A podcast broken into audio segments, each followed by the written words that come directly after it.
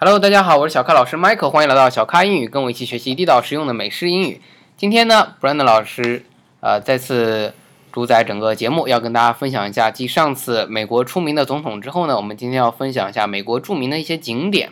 这些景点呢也跟历史是有一定关系的。好，有请 Brandon 老师跟大家分享一下。All right, thanks, Michael. So yeah, today I'm going to talk about some, uh, yeah, tourist spots. These ones are mostly areas related to politics or presidents, so history, because we obviously have a lot of national parks as well.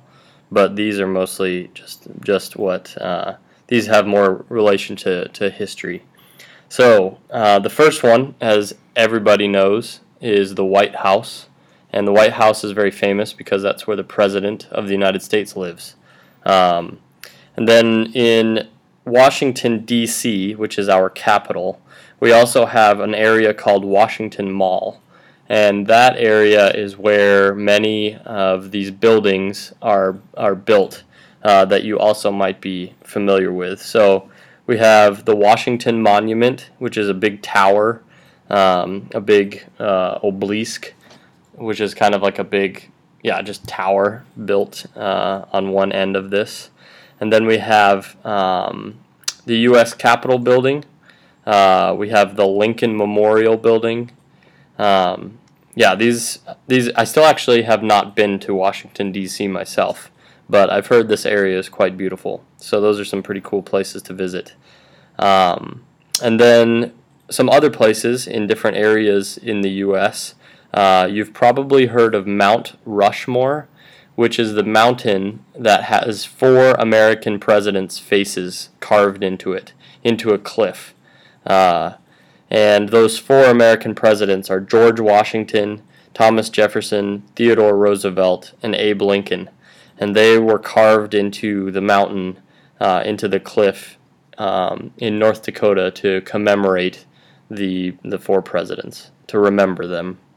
And then yeah, you've definitely heard of the Statue of Liberty. So the Statue of Liberty is in New York City. It's off um, off of New York City, off the island there, and it's in the in um, the area where many uh, people who used to immigrate to the U.S. would first see her, uh, first see the statue, and that would um, that would signify that they are that they have gotten to America, that they have arrived to the United States.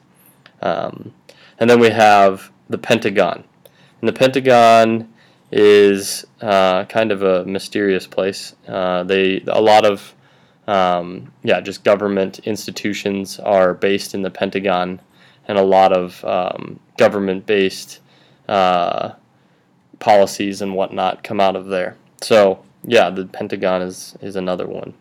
Um, so yeah, these are basically some places. I actually personally I've have not seen many of these. I've only seen the Statue of Liberty myself, um, but I've heard that all these places are quite interesting. So if you get a chance, you can go to the U.S. and you can um, discuss with some of your American friends about these places and ask them which ones they've been to. So some of the things, some of the places I'll just repeat that I wrote down. So I wrote down the White House, uh, Washington Monument, Lincoln Memorial, the U.S. Capitol Building, and then I wrote Mount Rushmore with the four presidents George Washington, Thomas Jefferson, Theodore Roosevelt, and Abraham Lincoln. And then the Pentagon, and then finally the Statue of Liberty in New York, New York City. So yeah, um, these are some interesting places that have a lot of history behind them. The, they uh, are really related to a lot of American history. So if you are interested in American history, you can check these areas out. You can Google them or check them on Baidu or something and uh, study a little bit of American history and what these places look like. So yeah, thanks everybody. Hope you enjoyed it, and I'll see you the next time. 好，谢谢 Brandon 老师啊。 听得像一个导游似的，我都想去了。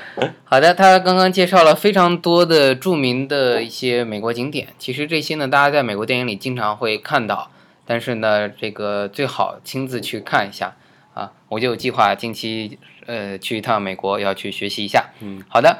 那希望大家把这些景点呢名字呢，我们会写到我们的微信订阅号上，你上去去查一下啊，把这些景点都好好查一下，它的每一个景点背后都有一些相关的历史。